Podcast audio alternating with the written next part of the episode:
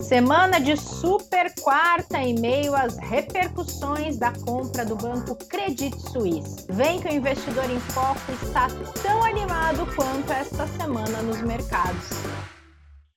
Bem-vindas e bem-vindos ao episódio de hoje, que tem muito assunto muito importante para tratar, que vai estar presente no noticiário econômico da semana e para isso temos já o nosso especialista em recomendação e portfólio, Caio Camargo, está aqui com a gente para desvendar tantos mistérios no mercado financeiro da semana. Caio, seguindo a sua máxima de que você só vem quando as coisas não estão calmas. Bem-vindo. É, é vim, vim para mais uma quebra de banco, né?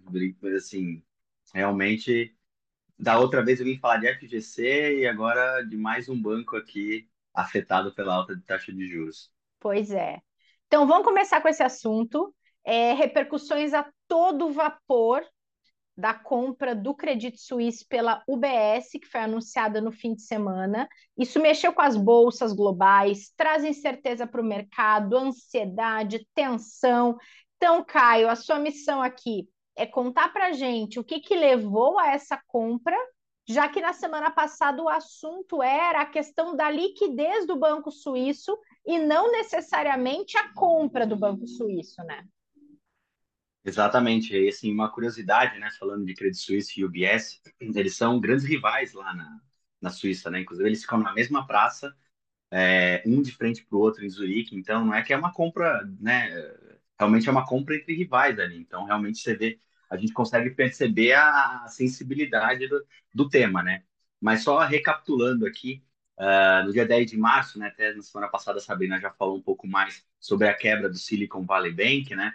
Uh, no dia 12 a gente teve também a do Signature Bank, outro banco regional americano.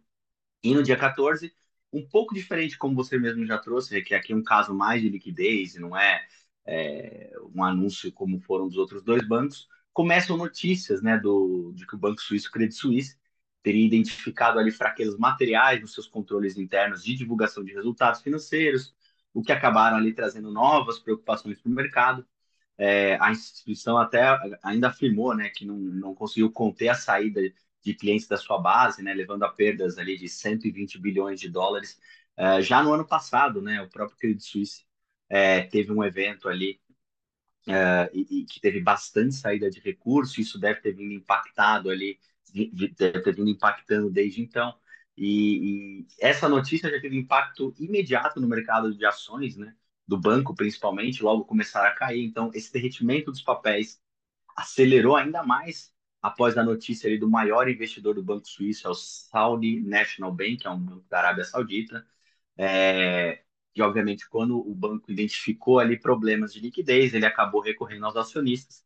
E esse sendo seu principal acionista, é, o, o, banco acabou não podendo oferecer a, mais assistência, né? É, por uma questão regulatória, eles já tinham, no dia da notícia, 9,9% do banco, ou seja, por uma questão de regulação da Arábia Saudita, eles não poderiam ultrapassar 10% de participação, que é o que aconteceria se eles fossem ao resgate. E após essa, essa, essa, esse descarte dessa assistência do, do, do, Banco da Arábia Saudita, o mercado passou a se preocupar ainda mais com a possibilidade de uma insolvência da instituição. E diante de uma crise de confiança que acabou atingindo os mercados, o governo suíço passou a intermediar essas negociações ali, é, concedendo uma linha de crédito, mas chegou no momento que essa, mesmo essa, essa, essa linha de crédito chegou a verificar que não seria possível, então começou ali as negociações também com o UBS ali, que no domingo acabou uh, fechando a negociação. Então, só para contextualizar um pouquinho mais, né, foi oferecida ali uma linha de crédito emergencial de 50 bilhões de francos suíços, que dá aproximadamente ali 54 bilhões de dólares, que foi fornecida pelo Swiss National Bank, é, o conhecido como SNB, né, o Banco Central da Suíça, Uh, isso na quarta-feira, tá? não deteve também queda em preço de ações, então foi uma para acionistas do, do, do Credit Suisse semana passada foi realmente bastante ruim. E como eu falei, é, no domingo acabou sendo acertada a compra do Credit Suisse por 3, 3 bilhões de francos suíços, algo na casa de 3 bi 25 de, de dólares e aproximadamente 17 bi de real. É, foi uma semana, um fim de semana bastante intenso de negociações ali entre a autoridade, os dois bancos, né, os acionistas, etc. E acabou sendo acordado ali e o banco, o UBS vai pagar cerca de 76 centavos de franco suíço por ação.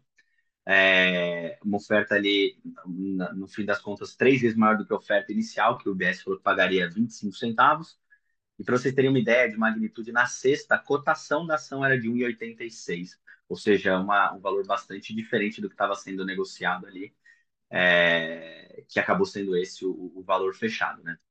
Além disso, como parte do acordo, o SNB, né, o Banco Suíço, aceitou oferecer uma linha de liquidez de 100 bi é, de francos uh, respaldada ali por uma garantia federal contra a inadimplência ao UBS.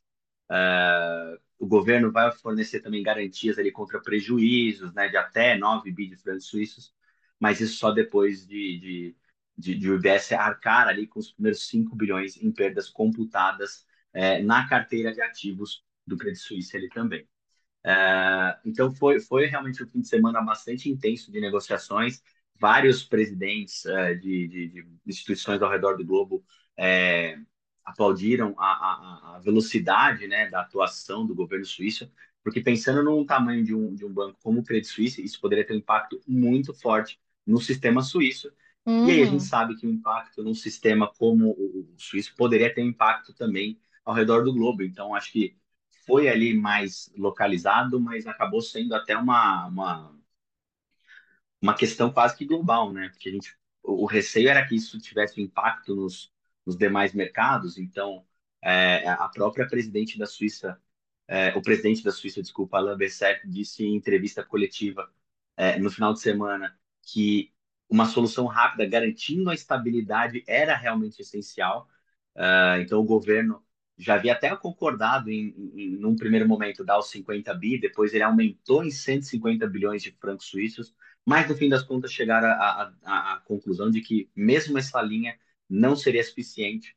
Então, no fim das, compra, da, das contas, a compra pelo UBS acabou sendo a via escolhida e muito aplaudida. Né? Secretária de Tesouro dos Estados Unidos, Janet Yellen, presidente do Federal Reserve, Jerome Powell, acabaram elogiando também uh, os anúncios e a própria presidente do Banco Central Europeu, Christine Lagarde, também elogiou essa questão dessa ação muito rápida e tempestiva uh, por parte do governo suíço. Né? Então, realmente um, um caso bastante atípico aí para os mercados. E vários bancos centrais é, se mobilizaram né, para tentar garantir um pouco mais de liquidez para o Banco Suíço, inclusive o Federal Reserve, que é o Banco Central norte-americano, que atuou também nas crises do Banco do Vale do Silício, agora essa do Credit Suisse. E aí, Caio, falando em Federal Reserve, é, o Banco Central Americano deve subir mais uma vez a taxa de juros por lá nesta super quarta, que é quando eles comunicam a decisão, né? Exatamente, a super quarta, né? Essa questão do Silicon Valley Bank, né, o SVB, como todos vêm chamando, acabou mexendo bastante com as opiniões em relação à postura do Federal Reserve, né? Como é que seria uhum. daqui para frente? Porque antes desse evento, né, a discussão era entre um aumento de 0,5%, 0,25%. Isso por conta dos dados de inflação recentes, né? Que até vieram em linha com o, com, com o mercado, mas o núcleo veio acima do esperado. Então acabou até aumentando ali a possibilidade de um aumento de 0,50, por exemplo. Mas após o ocorrido, né, é, a discussão passou a ser se vai aumentar apenas 0,25 ou se ter manutenção da taxa, né? É, a gente acompanha uma ferramenta do CME Group, né, que eles por conta da, da taxa de juros futuras do Fed, eles conseguem ter uma noção ali de como, como estão essas apostas, né? Hoje, para você terem uma ideia, a possibilidade ali de um aumento uh, de 0,25 é majoritária em 75%, e, e 25% dessa curva ali aposta que vai ter manutenção na taxa de juros. Uh, alta de juros impacta muito a economia, né? Pois a ideia é combater a inflação enxugando liquidez no mercado. Assim, você incentiva o poupador, né? Uh, aumentando os juros, você tende a aumentar mais a poupança, ou seja, tira dinheiro da economia. E na parte das empresas, elas acabam se alavancando menos, não tomam empréstimos, gastam menos e acabam injetando menos recursos na economia também, ou seja, mantém as receitas mais aplicadas uh, ou mesmo no negócio, ou seja, sem expansão assim, e, e, e, assim os preços tendem a diminuir. E no caso do SVB, né, sendo banco de nicho tecnologia, né, no qual o segmento ali acaba sendo mais impactado ainda por alta de juros, o resultado acabou sendo trágico, como vocês já comentaram aqui bastante semana passada. Mas já quando a gente olha para o setor financeiro, né, esse enxugamento de liquidez também é boa por um lado, porque você aumenta a receita, né, quando você empresta na outra ponta por juros maior, mas você também tem a ponta ruim, que os bancos acabam retendo mais lucro, né, mantendo mais o dinheiro nas mãos, isso acaba impactando também as performances da instituição. Por isso que a gente está é, muito se conversa sobre aumento de taxa de juros, como é que vai ser o impacto no setor financeiro também. E aí, dessa forma, os bancos centrais têm uma decisão difícil pela frente, né? um trade-off de aumentar mais juros, impactar o setor ou combater a inflação. Aparentemente, os sinais já estão sendo dados ali. Né? O Banco Central Europeu, na semana passada, já vinha se conversando se vai diminuir o ritmo de juros. Eles acabaram mantendo numa alta de 0,50. E a nossa opinião aqui é de que o Fed deva ir nessa mesma linha. É, entretanto, o, os números dos bancos né, aparentemente continuam sólidos, com níveis de capital e liquidez das grandes instituições em níveis confortáveis. É, então, isso corrobora um pouco esse, esse aumento maior de 0,25, que é o que o Jerome Powell, e, e, o presidente do Fed, vem comentando toda vez, que o foco é o combate à inflação. Então, é, é, é meio que, que tem uma decisão difícil aí pela frente, mas aparentemente o combate à inflação deve ser ainda o, o escolhido da vez ali. E só para lembrar que né, o Credit Suisse o impacto foi mais na questão de liquidez, né, por essas questões de retiradas de recursos, não necessariamente por conta de alta de juros, que muita gente vem às vezes é, pensando aqui que né, é, é mais um, um efeito dessa alta dessa alta de taxa de juros e no caso do Credit Suisse foi um pouco diferente, porque muita gente está tentando trazer né, a crise de 2008 para agora e contextualizar. Então aqui a gente tem um pouco diferente, os bancos centrais têm uma atuação diferente, o momento é outro né? Não é uma bolha como teve em 2008. Sim, com certeza. É, é outra, outro contexto, né, Caio? Exatamente. Bom, já que a gente está falando de juros, por aqui também temos decisão nessa super quarta, e a expectativa é que o Copom mantenha novamente a taxa Selic nos atuais 13,75% ao ano. É isso? Vai ter uma, uma curva estável como foi na última? Esse é o nosso cenário base aqui também, tá? É, para o Copom há esse consenso no mercado também, né, de uma manutenção de 13,75.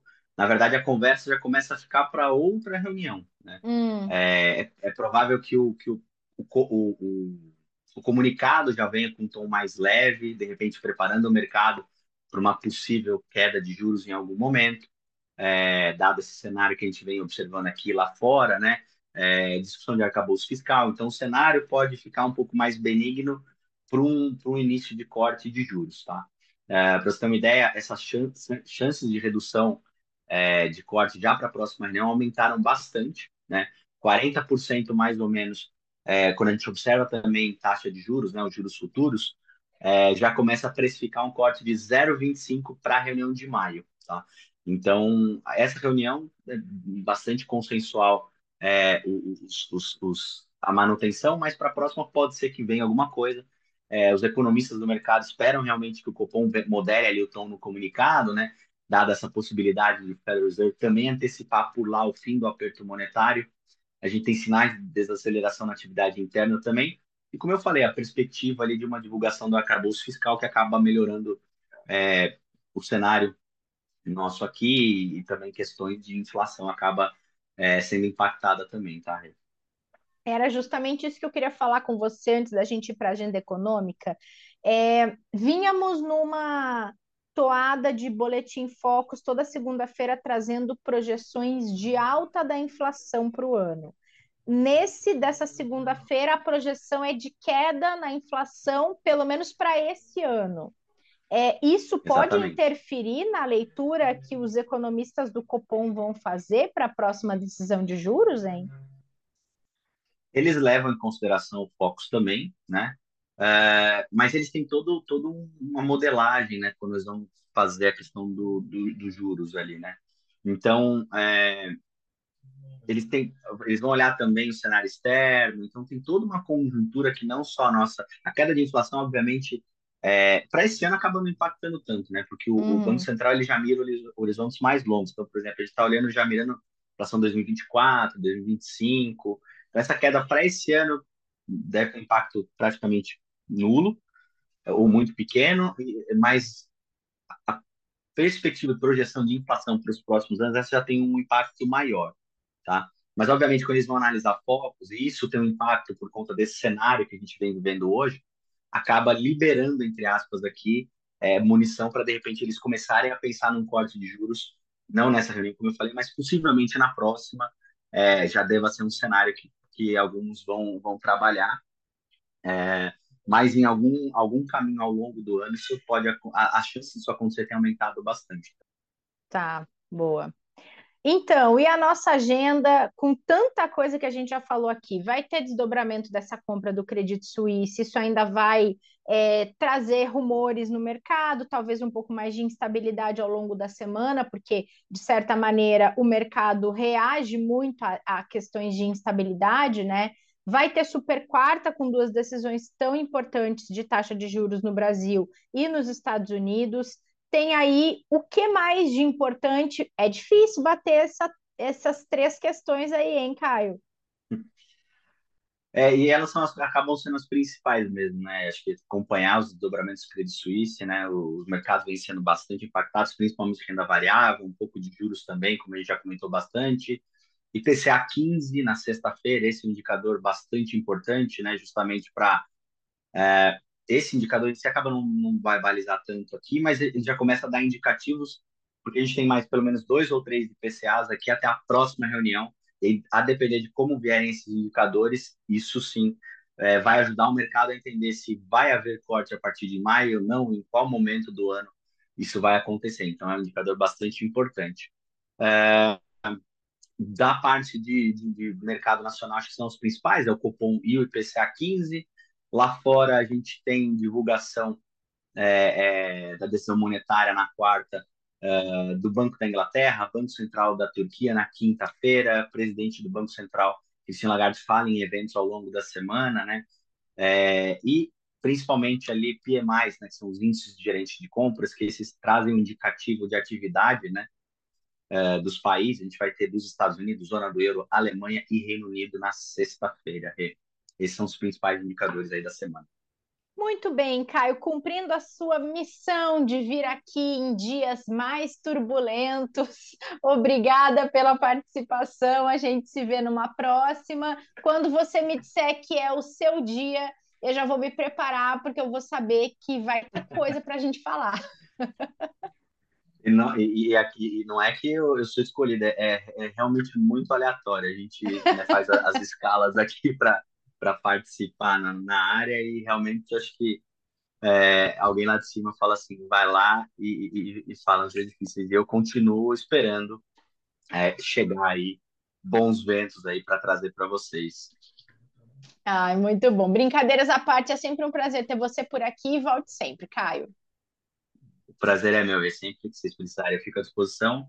Adoro estar aqui participando com vocês dessas conversas, que a gente tenta levar isso com um pouco de brincadeira, né? Que são temas bastante espinhosos que a gente vem vivendo durante aí bastante tempo. E, mas eu, eu, eu creio que em algum momento a gente deve começar a ver uma reversão aqui e, e trazer noticiários mais positivos. Pelo menos alguns indícios ao longo do caminho a gente já vem trazendo por aqui.